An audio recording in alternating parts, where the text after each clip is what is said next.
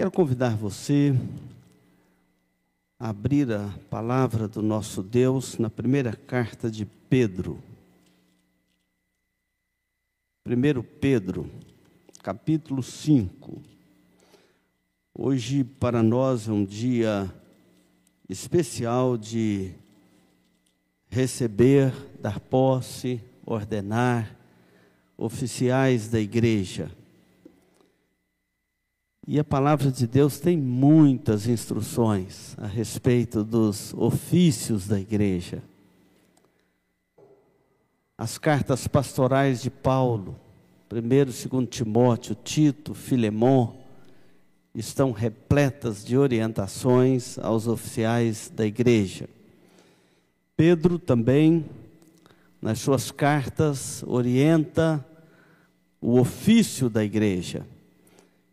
1 de Pedro 5, de 1 a 4, vai falar desses deveres do ministério e eu convido você a acompanhar a leitura deste texto que diz assim: Rogo, pois, aos presbíteros que há entre vós, eu, presbítero como eles, e testemunha dos sofrimentos de Cristo e ainda coparticipante da glória que há de ser revelada.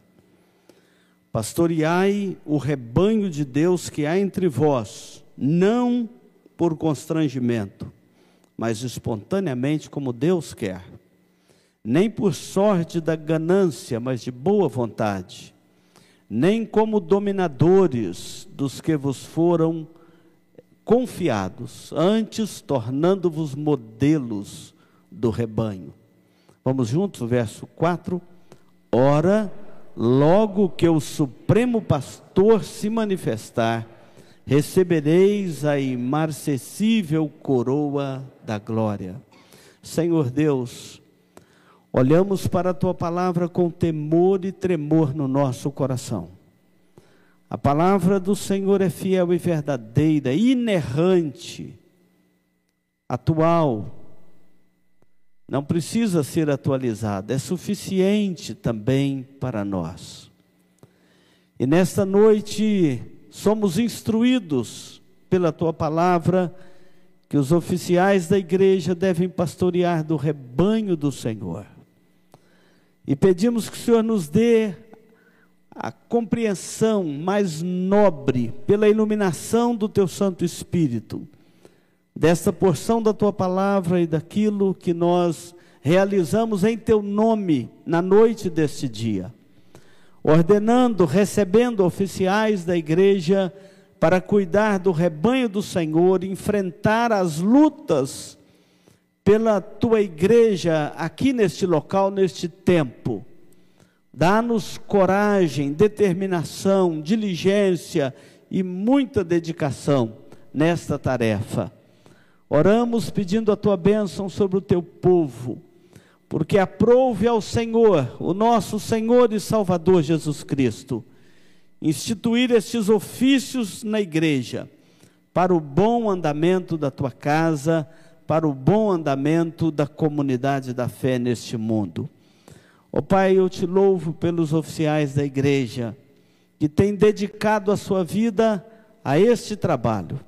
Agradeço por irmãos que estão aqui entre nós, que algum dia também serviram ao Senhor nestes ofícios da igreja. Conforme a tua palavra, reavivas o dom de Deus que há em ti enquanto proclamamos a tua palavra, que o teu Santo Espírito reavive este dom para o exercício dos ofícios da igreja e para o bem da tua obra aqui neste local. Oramos no nome de Jesus. Amém. Pastoreai o rebanho de Deus que há entre vós. Eu quero falar nessa noite sobre os votos do ofício ou dos ofícios da igreja. E aqui não é só para os diáconos que foram ordenados hoje, nem para a junta diaconal exclusivamente, nem para os presbíteros de uma forma particular, nem os pastores, mas o corpo de oficiais da igreja. Os irmãos sabem que o corpo de oficiais da igreja é composto pelos presbíteros, docente e regente, que são os pastores e os presbíteros administrativos, e a diaconia da igreja, os diáconos da igreja. Na igreja presbiteriana do Brasil não tem aquele sacerdotismo, porque normalmente quando fala no pastoreio da igreja, o que passa primeiro pela cabeça do crente? Está falando de quem? Pastor. E muitas comunidades, o pastor é como aqueles apóstolos antes da instituição dos presbíteros e diáconos da igreja, concentra tudo nele. A igreja presbiteriana, como as igrejas reformadas no mundo todo, entendem que o pastoreio da igreja não está na figura do pastor. Não há uma hierarquia desta forma constituída dentro da igreja. Mas o pastoreio da igreja está concentrado no corpo de oficiais da igreja. Se você olhar Atos 6, os apóstolos estão dizendo: não é razoável abandonarmos a palavra do Senhor para servirmos a mesa, as mesas. É, constituam homens cheios do Espírito Santo e nós encarregaremos deste cargo. Quanto a nós, nos consagraremos à oração e a pregação da palavra de Deus. É muito bem separado isto dentro dos ofícios da igreja: o papel do diácono, o papel do presbítero regente, o papel dos pastores, são os presbíteros docentes, são muito bem separados nas escrituras e muito bem obedecidos dentro da nossa denominação. Mas eu tenho que lembrar a vocês que enquanto os diáconos servem às mesas, os presbíteros regentes administram a casa do Senhor, os pastores com eles administram a casa do Senhor, mas cabe aos pastores a pregação da palavra, a oração e o ensino do povo de Deus. Mas é neste conjunto da obra, juntando os oficiais da igreja, presbíteros, diáconos, pastores, é que nós formamos o pastoreio da igreja de Cristo. E Pedro faz uma referência muito clara aqui: pastoreai o rebanho de Deus. Não por sorte da ganância, não como dominadores, mas servindo vocês mesmos de exemplos para os liderados de forma que paira sobre os oficiais da igreja um santo dever e uma grande responsabilidade. Por isso que a Bíblia manda os crentes orarem pelos eh, oficiais da igreja, suas famílias, seus filhos. Deve ser alvo da oração. Não é só papel da igreja escolher esses irmãos para o conselho ordená-los e instituir no seu ofício mas é papel também da igreja orar, encorajá-los, fortalecê-los no Senhor. E eu quero lembrar aqui algumas coisas desses votos que acabamos de fazer, tanto os oficiais quanto a igreja. Hoje nós temos que entender que muitos votos que foram aqui feitos neste culto foram exatamente feitos para que alguém pudesse assumir diante da comunidade da fé o ofício do diaconato desta igreja. E esses votos, eles são repletos de obrigações e de bênçãos da parte do Senhor. Porque o apóstolo Paulo mesmo diz: quem é suficiente para estas coisas? Quem é suficiente para exercer o diaconato, o presbiterato ou o ministério da igreja como pastor? Não, ninguém é suficiente em si. O próprio apóstolo Paulo reconhece isso, escrevendo aos Coríntios, e diz: Antes a nossa suficiência vem de Deus. E se Deus não capacitar um diácono, ele não conseguirá exercer o seu ofício. Se Deus não capacitar um presbítero, ele não conseguirá exercer o seu ofício. O pastor não conseguirá pastorear se Deus não edificar, não trouxer a graça bendita dele para estes ofícios da igreja através dessas pessoas, irmãos que foram escolhidos para esse trabalho. E Pedro está dizendo aqui: pastoreai o rebanho de Deus. Observa que nós somos colocados aqui para pastorearmos o rebanho do Senhor. Esse rebanho não é nosso, esse rebanho é do Senhor. Tem pastor e oficiais da igreja que têm um ciúme dos membros como se fossem deles, propriedades exclusivas deles. Não. Esse rebanho pertence ao Senhor nosso Deus, comprado, lavado pelo sangue de Cristo na cruz do Calvário. Cada um que está aqui tem um relacionamento pessoal com Cristo. A razão porque você faz parte desta igreja. Mas a Bíblia diz que nós temos que prestar conta da vida destes irmãos. E é muito difícil prestar conta da nossa própria vida. Imagina prestar conta dos irmãos. Diz lá o texto de Hebreus: é, obedecei vossos guias, pois zelam pela vossa alma, como aquele que há de prestar conta de vocês diante do Senhor. É por isso que tem que haver uma harmonia entre os oficiais da igreja e os membros da igreja, entre os líderes e os liderados, porque a palavra de Deus diz de uma prestação de conta e as autoridades da igreja, elas devem ser amadas e devem ser também respeitadas pelos membros da igreja por causa deste santo dever. E toda autoridade que nós exercemos sobre a face da terra, seja no campo eclesiástico, jurídico, administrativo, político, toda autoridade exercida na terra, ela é exercida debaixo de uma autoridade maior que a autoridade do Senhor nosso Deus. Portanto, toda autoridade é uma autoridade delegada. Esses irmãos foram delegados para um ofício do diaconato para um mandato de cinco anos. Eles estão legalmente constituídos. Eles podem chamar a atenção dos seus filhos se estiverem perturbando a ordem do culto.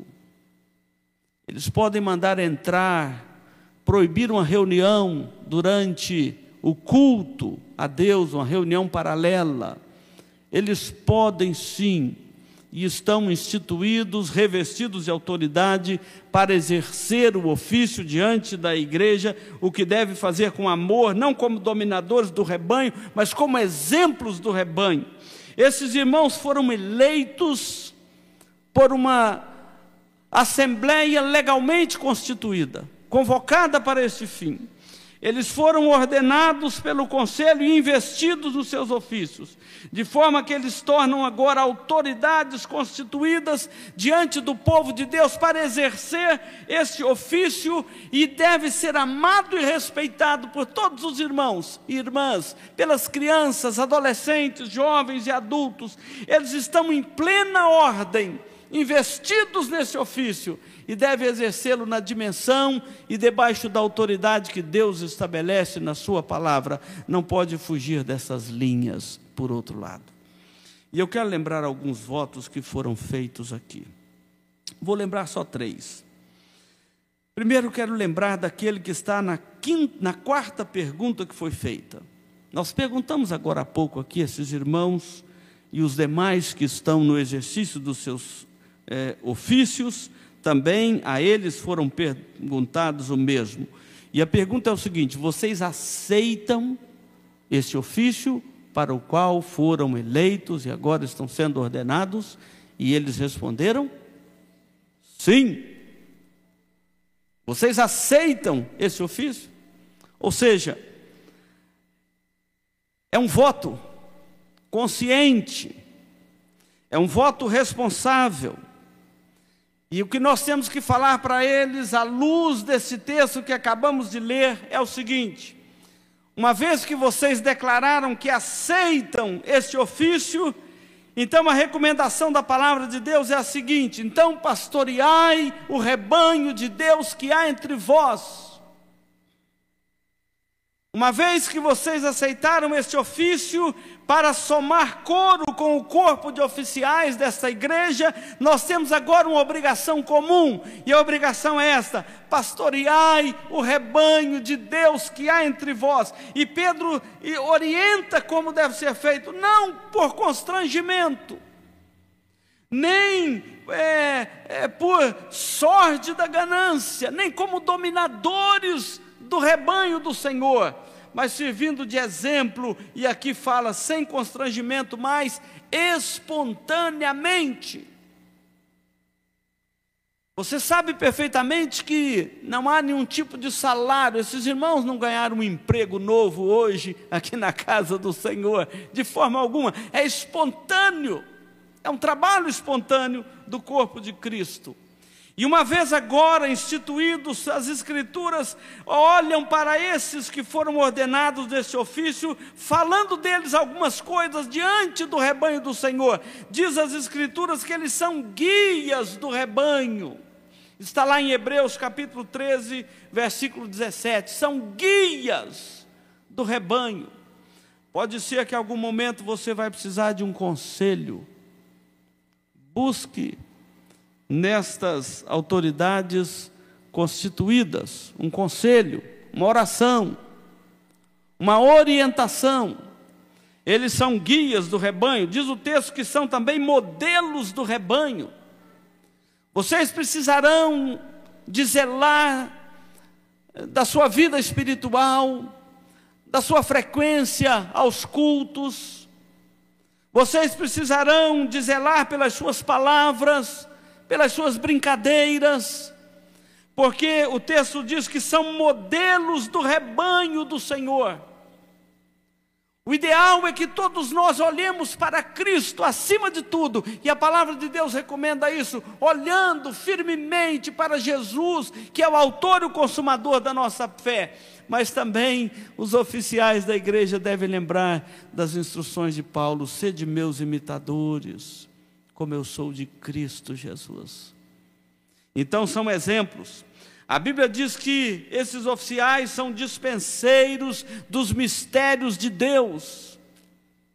Os diáconos cuidam não só da dispensa, Olha o relatório deles no final do ano, quantas pessoas, quantas famílias foram assistidas, e eles não divulgam nomes de quem eles assistiram, apenas é, a o que foi assistido, mas exatamente para a preservação, mas são dispenseiros da graça de Deus. Porque quando um oficial, um diácono da igreja, chega na casa de uma família carente, levando uma cesta básica, fruto dos dízimos dos irmãos, eles chegam em nome de toda a comunidade da fé e levando não só assistência material, mas também assistência espiritual. São dispenseiros dos mistérios da graça bendita do nosso Deus. A Bíblia diz que eles são ministros de Cristo.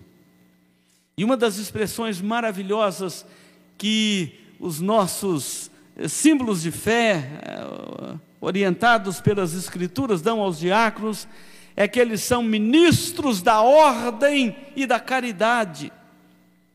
Olha que coisa preciosa! Os diáconos, os diáconos da igreja são ministros da ordem, da ordem do culto, da casa do Senhor, e são também ministros da caridade. Eles são o braço estendido da igreja para socorrer aquele que necessita, para que não haja na família da fé nenhum necessitado. Eles são ministros de Cristo Jesus. O primeiro diácono da igreja foi Cristo. E todo crente é um diácono da igreja no sentido amplo do termo, mas no sentido do ofício são esses que foram ordenados. E eles sabem que, como nosso Senhor Jesus Cristo, eles não estão aqui para serem servidos, eles estão aqui para servir. São ministros de Cristo. Durante, quando começou essa pandemia da Covid, a gente não sabia como ia ficar tudo isso. A primeira instrução que o conselho da igreja deu aos diáconos: fiquem atentos. Nenhum irmão nosso, nenhuma família da igreja pode passar necessidade, porque não sabíamos como ficaria.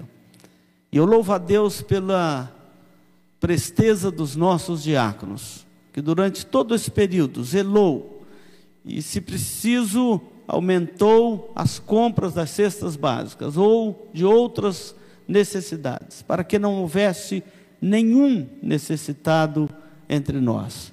E assim, não só na família da fé, mas puderam socorrer muitos outros carentes da nossa cidade. São ministros de Cristo.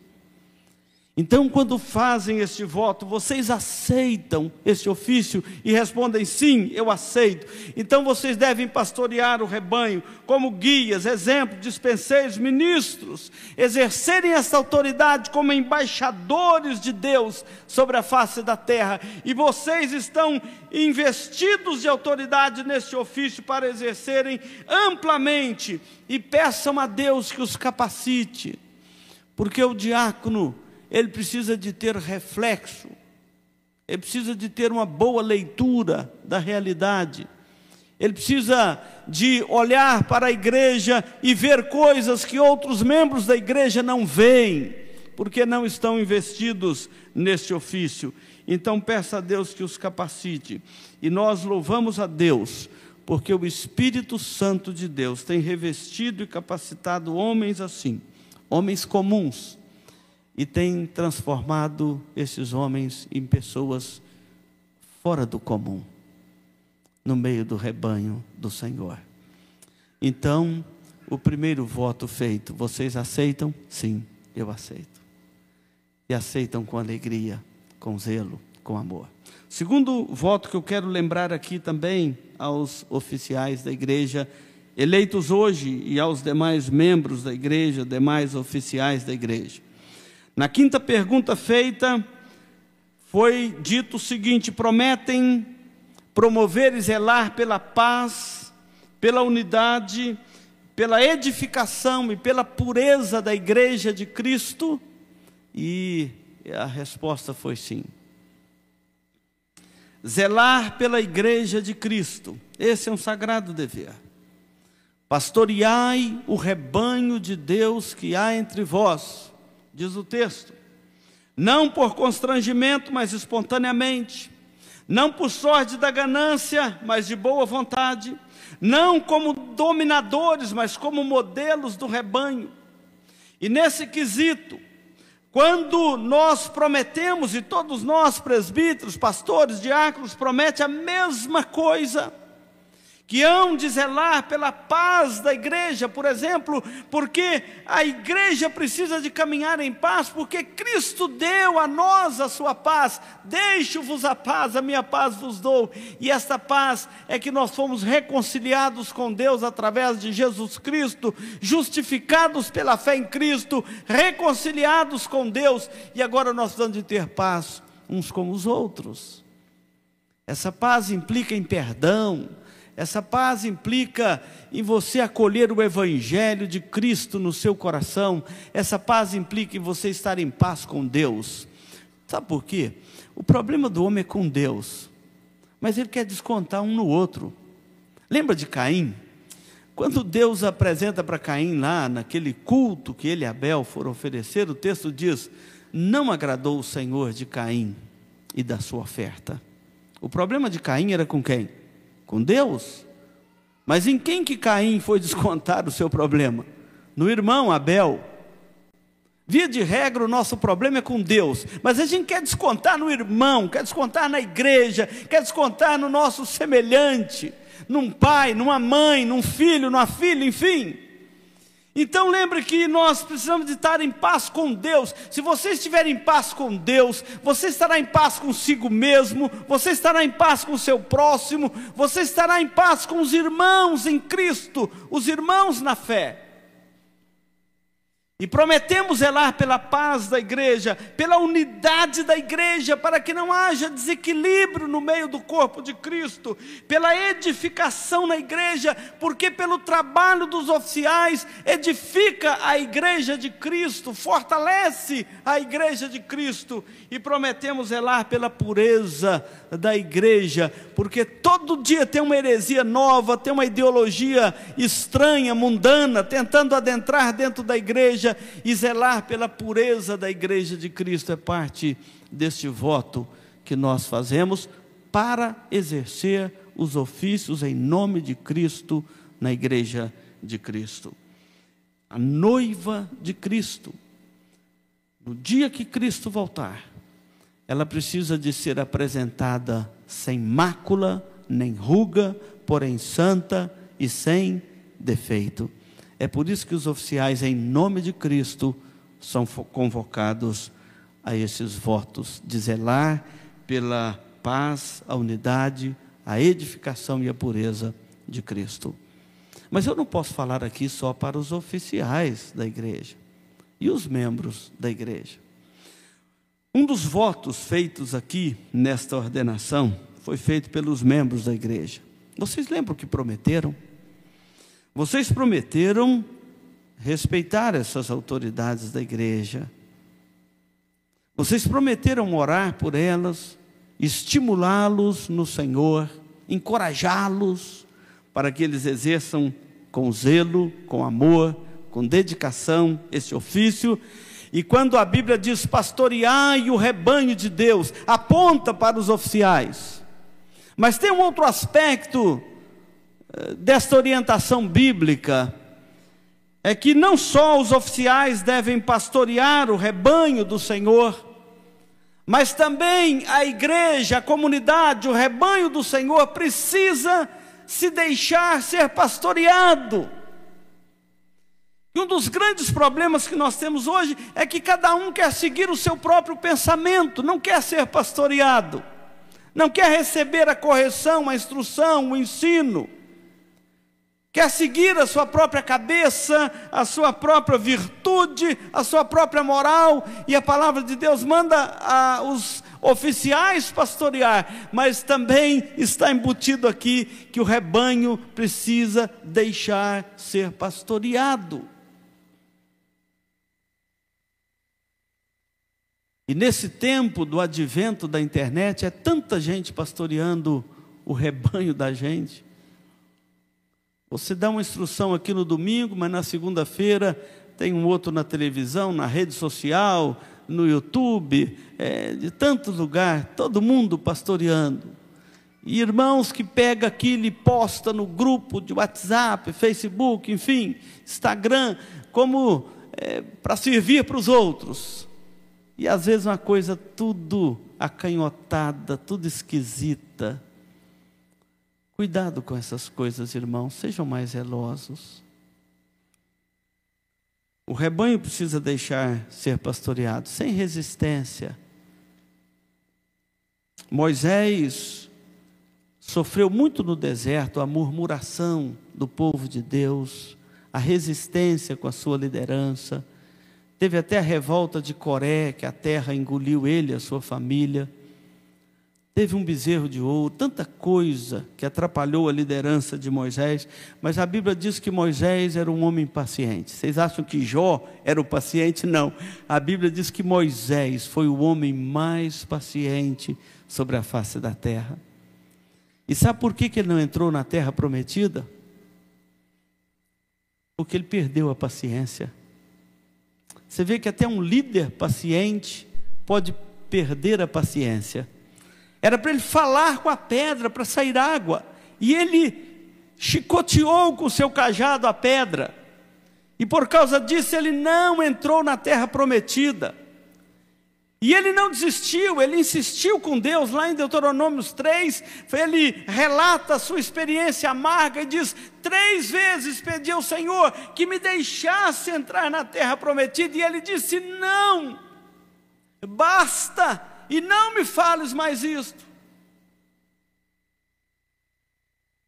De tanto que aquele povo é, dificultou a liderança de Moisés, mas foi um homem mais sábio, mais paciente sobre a face da terra. E quando os profetas falaram, Ezequiel é o profeta que ia falar para um povo que não queria ouvir, e o Senhor disse: Você vai falar a si mesmo, porque Israel se tornou casa rebelde.